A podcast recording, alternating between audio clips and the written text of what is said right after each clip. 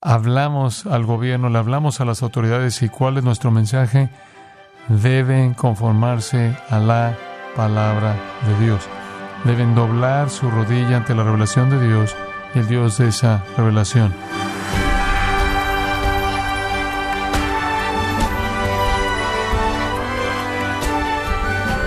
Sea usted bienvenido a esta edición especial de Gracia a vosotros con el pastor John MacArthur. En esta ocasión estaremos en un tema que quizás lo haya escuchado o visto en medios de comunicación en los últimos días, y será a través de una entrevista con el pastor John MacArthur. Bueno, John, ha suscitado mucha discusión, tanto en línea como en torno a muchos dispensadores de agua, discusión un poco de debate, con una carta abierta que le enviaste al gobernador de California. Y luego le diste seguimiento con un sermón a tu congregación de Grace. Más tarde, esa misma semana, y es un mensaje muy importante, que vamos a adelantarnos a nuestras transmisiones normales en gracia a vosotros en los días siguientes, pero quería pasar el día hablando contigo sobre esa carta. ¿Por qué la escribiste? ¿Y qué sucedió? Hiciste algunos comentarios en Grace Church una semana antes de que se enviara la carta para que la gente se enterara que iba a llegar. Vamos a reproducirlos y dejar que nuestros oyentes escuchen eso. Tengo algo de lo que les quiero hablar. Cambio un tema por un momento que está en mi corazón y es muy, muy importante para mí y necesito su ayuda con esto. Entonces estamos viendo una cultura que está bajo juicio divino. Y ustedes pueden pensar en eso en términos de una cultura o pueden darse cuenta de que la gente que desafía a Dios en la cultura está bajo juicio divino. Es muy personal. Y me impresionó esta semana de una manera en la que no me había pasado antes. El gobernador Gavin Newsom quien ha decidido que Él va a guiar a la nación al proveer la matanza de los niños que Dios crea en el vientre, se ha postulado a sí mismo como si fuera Herodes. Y estoy profundamente preocupado por el peligro en el que está su alma eterna. He hablado con él en el pasado y sé que él fue creado en la Iglesia Católica Romana. Pero una línea fue cruzada esta semana que realmente, realmente cautivó mi corazón. Él comenzó a poner anuncios por todo Estados Unidos, promoviendo la página de Internet en California a la que se puede conectar si quiere un aborto. Y en todos esos anuncios, él incluyó las palabras de Jesús anuncios promoviendo el aborto. Esto es lo que él puso en esos anuncios. Jesús dijo en Marcos 12:31, amarás a tu prójimo como a ti mismo. No hay otro mandamiento mayor que estos. Él tuvo la audacia aterradora de usar las palabras de Jesús para apoyar la matanza de los que él crea en el vientre. El peligro en el que está su alma es evidente. Digo esto porque mi corazón está entristecido porque Cristo se ha deshonrado de esta manera. Anuncios por todo el país con las palabras de Jesús tratando de apoyar el aborto. Aterrador. Mi preocupación tiene que ver con su alma eterna. Porque Él enfrentará a su hacedor. Y hay un pasaje en el Salmo 50. Escúchelo. Versículo 16. Pero al malo dijo Dios, ¿qué tienes tú que hablar de mis leyes y que tomar mi pacto en tu boca? Qué afirmación. Permítanme volverlo a leer. Pero al malo dijo Dios, ¿qué tienes tú que hablar de mis leyes y que tomar mi pacto en tu boca. Tú echas a tu espalda mis palabras. Después, Dios dice en el Salmo 50, entended ahora esto, los despedazaré y no habrá quien te libre. El peligro es claro. Pero hay un versículo de cierre en ese salmo. El que sacrifica alabanza me honrará, y al que ordenare su camino le mostraré la salvación de Dios. Ese salmo termina con misericordia y el ofrecimiento de salvación. Y como la iglesia de Jesucristo, con compasión, queremos que el gobernador y todos los que lo siguen y todos los que rechazan al Señor que sepan que no importa lo que hayan hecho, Él ofrece salvación.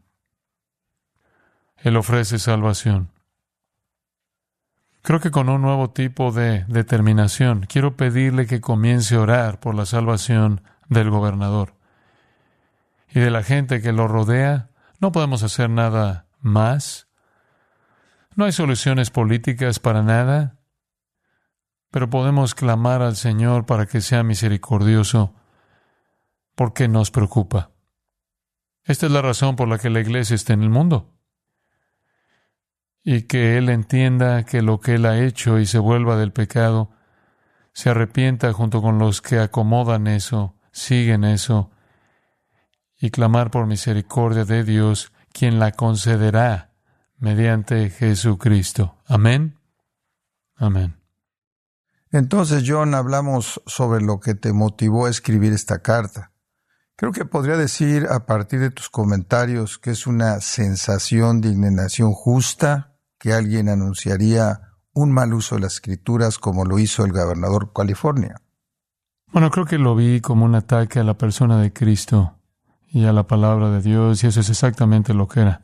No debes apoyar ese tipo de comportamiento blasfemo criminal de matar bebés en el útero con citas de Jesús.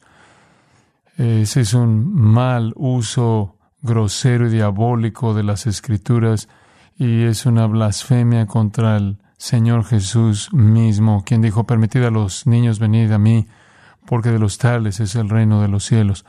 Entonces, creo que me sentí un poco como el salmista que dijo, el celo por tu casa me ha consumido. Mm. Y luego Jesús citó eso cuando irrumpió en el crimen que estaba ocurriendo en el templo y dijo, han convertido la casa de mi padre, que ha de ser casa de oración en cueva de ladrones. Y creo que eso fue cruzar una línea para mí cuando intentas hacer que Jesús apoye la transgresión masiva y desenfrenada.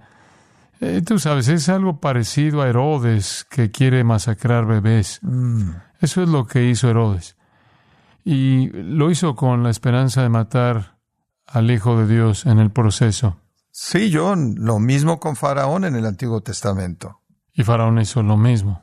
Y Moisés fue rescatado de eso. Así que yo vi esto como otra tergiversación de Cristo y otro ataque contra su creación que necesitaba ser abordado. ¿Y cómo lo abordamos? La única esperanza para corregir este error es ir directamente a la cabeza justo donde se origina. Y en este caso se originó con el gobernador de California. Y ese es el enfoque bíblico. Y tú sabes, regresas al libro de Éxodo y Moisés confronta a Faraón. Y acusa a Faraón y dice, deja ir a mi pueblo.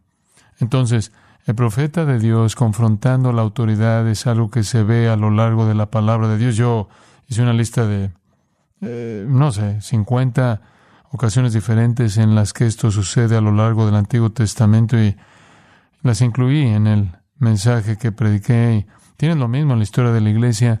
Tienes gobernantes y reyes y autoridades siendo confrontadas por predicadores fieles del Evangelio, desde los padres de la iglesia hasta los puritanos, y hablar la palabra de Dios a las autoridades es parte integral de la misión de la iglesia en el mundo. Entonces, hablamos al gobierno, le hablamos a las autoridades y cuál es nuestro mensaje.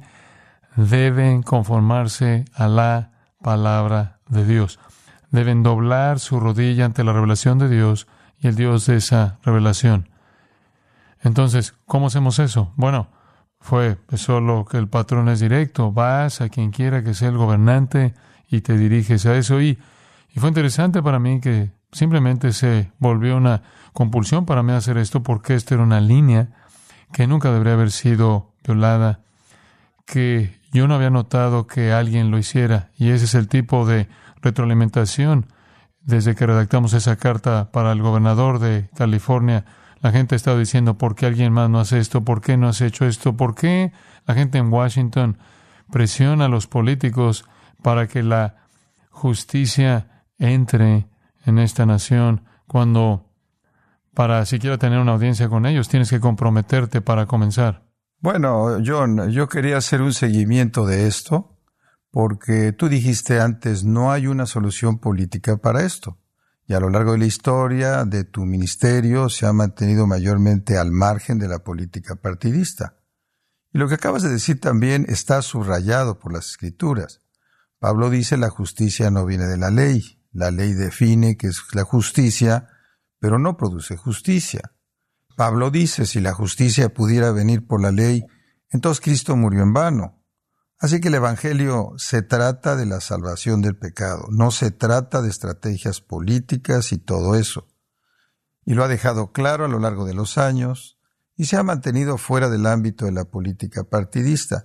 El problema es que los políticos partidistas de Estados Unidos no se han mantenido al margen del ámbito de la moralidad y la política del gobierno se está convirtiendo cada vez más en una amenaza para la Iglesia. Pero esto no es un estratagema de política. No estás cabildeando por ningún tipo de política aquí ni nada de eso. La esencia de esta carta es llamar al propio gobernador al arrepentimiento. Bueno, eso es lo que me llamó la atención. Tuve una plática con él en Larry King hace unos años atrás en la que él afirmó ser cristiano y dijo, supongo que creo en la Biblia.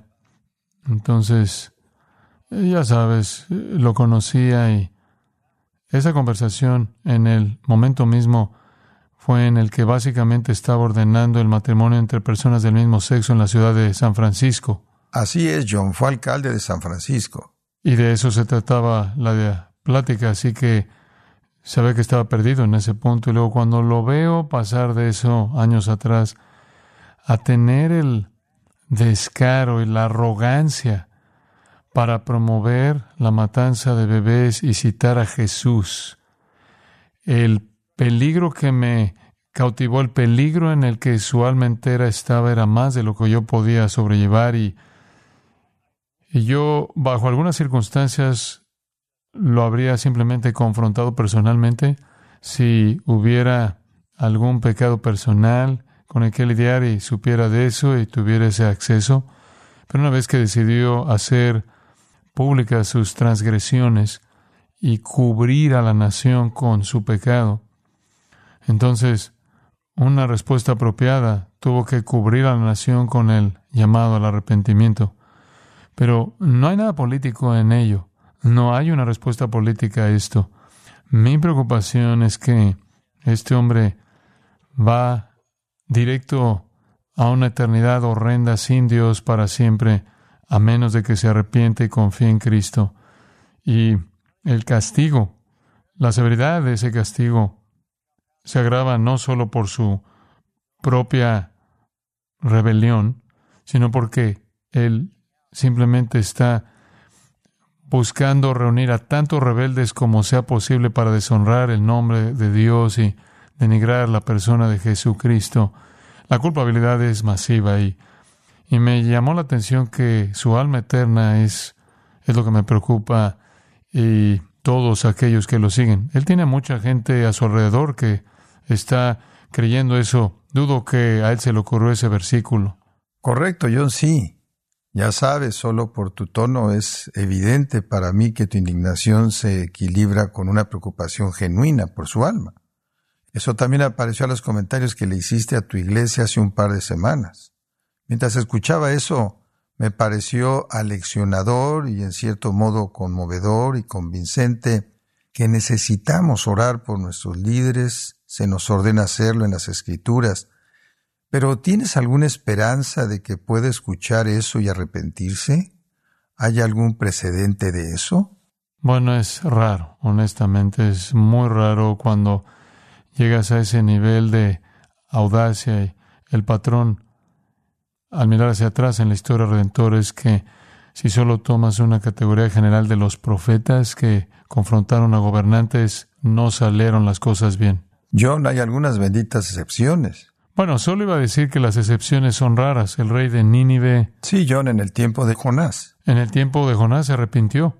Bueno, John, ese es un escenario increíble y las escrituras no nos dan todos los detalles que nos gustaría tener al respecto. Y luego en Daniel 4, Nabucodonosor, el rey del mundo, digo, en el mundo conocido, el Mediterráneo, él era el gobernante del mundo. John y uno de los peores malos de todo el Antiguo Testamento, el último tipo del que esperarías que se arrepintiera, ¿verdad? Sí, él era tan malo como un rey pagano podría llegar a ser. Y él era tan, tan severamente malvado que el Señor literalmente lo convirtió en un animal que vagaba en el desierto durante siete años de su vida. Pero al final de eso sus sentidos volvieron a él y dobló su rodilla ante el Dios vivo y verdadero y creo que Él estará en el cielo, creo que Él está ahí ahora. Pero incluso una historia más dramática es la historia de Manasés. Manasés fue el rey más malvado en la historia del pueblo de Israel. Él era un miserable. Él era tan miserable como alguien puede ser. Pero la historia asombrosa de Manasés es que él vino al arrepentimiento. Segundo de Crónicas 33, este increíble arrepentimiento, el Señor lo restauró. Entonces aquí está este rey que es el peor de todos los reyes de todos los tiempos y los detalles son casi imposibles de describir. Pero se arrepintió y el Señor le mostró misericordia y tanta misericordia y esto es una nota al pie de página algo interesante, que en realidad aparece en Mateo capítulo 1 porque está en la línea del Mesías. Va de Ezequías a Manasés, a Amón, su hijo malvado, y luego a Josías, y luego procede a Cristo. Así que el malvado Manasés estaba en la línea mesiánica. Eso es algo raro. Tienes en el Nuevo Testamento a Sergio Paulo, quien era un funcionario romano que creía en el Evangelio. Pero muy raro. Pilato, no. Herodes, no. Agripa, casi, pero no.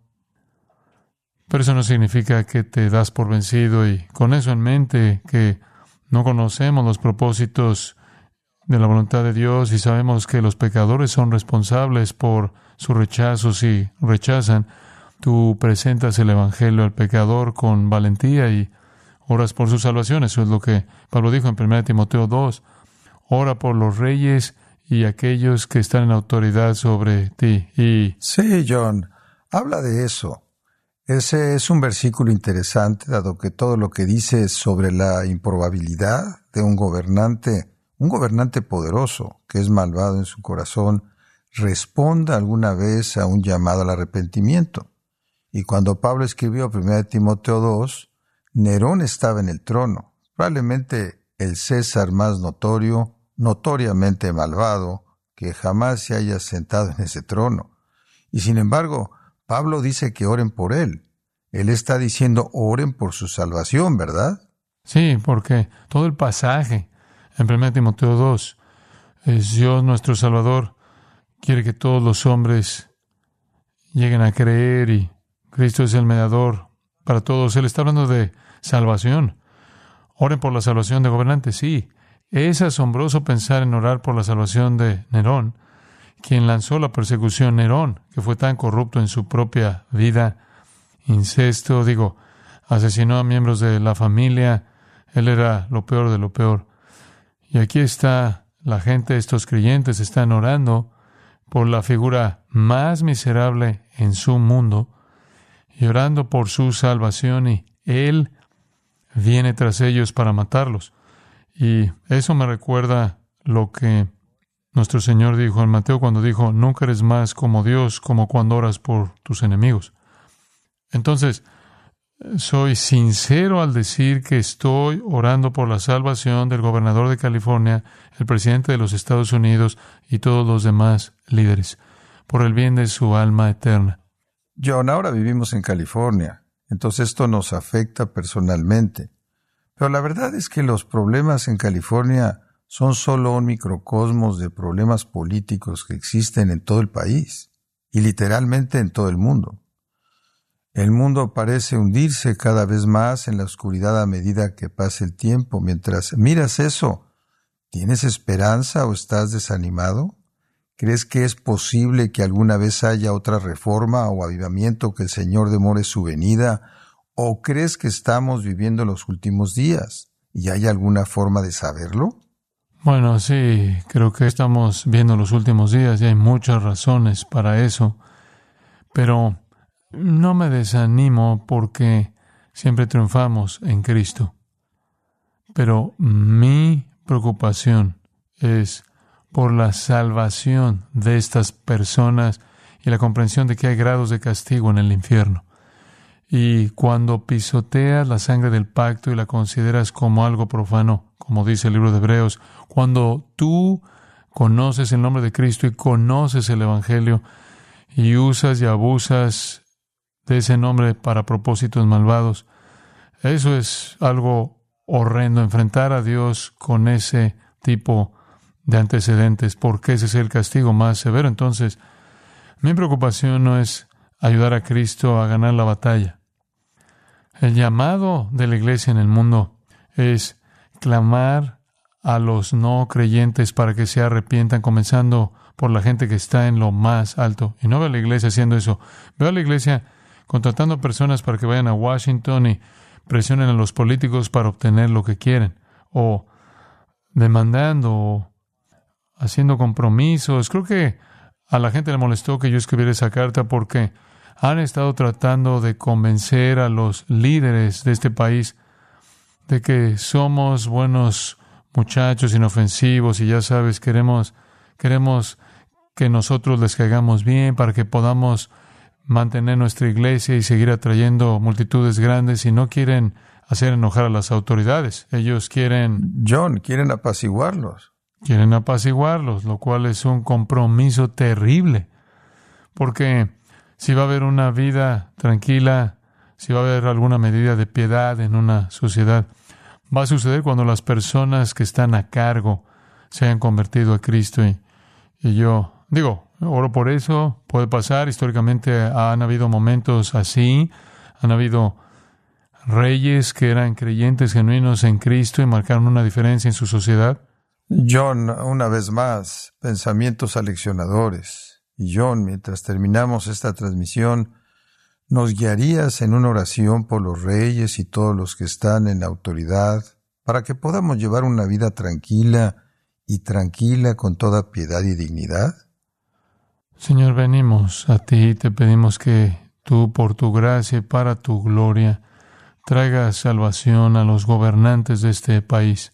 Pensamos en el gobernador del estado de California, el gobernador Newsom, pensamos en el presidente Joe Biden, pensamos en senadores, congresistas, jueces, magistrados, gobernadores, quienes quiera que sean, personas en autoridad, incluso personas en autoridad sobre el ejército y la policía, personas que tienen autoridad sobre la educación y personas en autoridad sobre cuestiones civiles, como también la criminalidad, que haya conversión de estas personas, que lleguen a la fe en Cristo, para que no seamos gobernados de una manera tan dominante por los secuaces del diablo.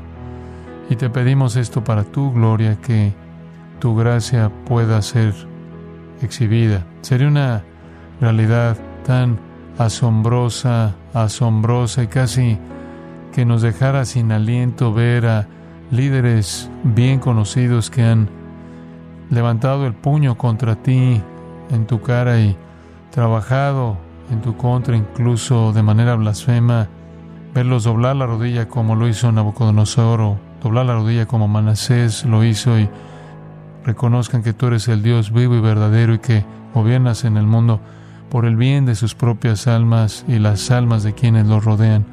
Oramos porque muestres tu salvación para tu gloria. Amén.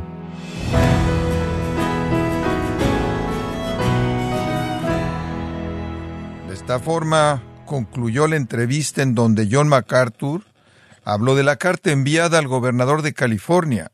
Hubo en John una justa indignación que lo llevó a dirigirse al gobernador Newsom.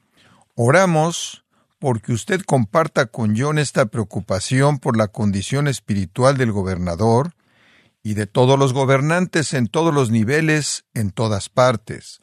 Ha sido una edición especial titulada Un ruego a un gobernador que se burla de Dios, aquí en gracia a vosotros.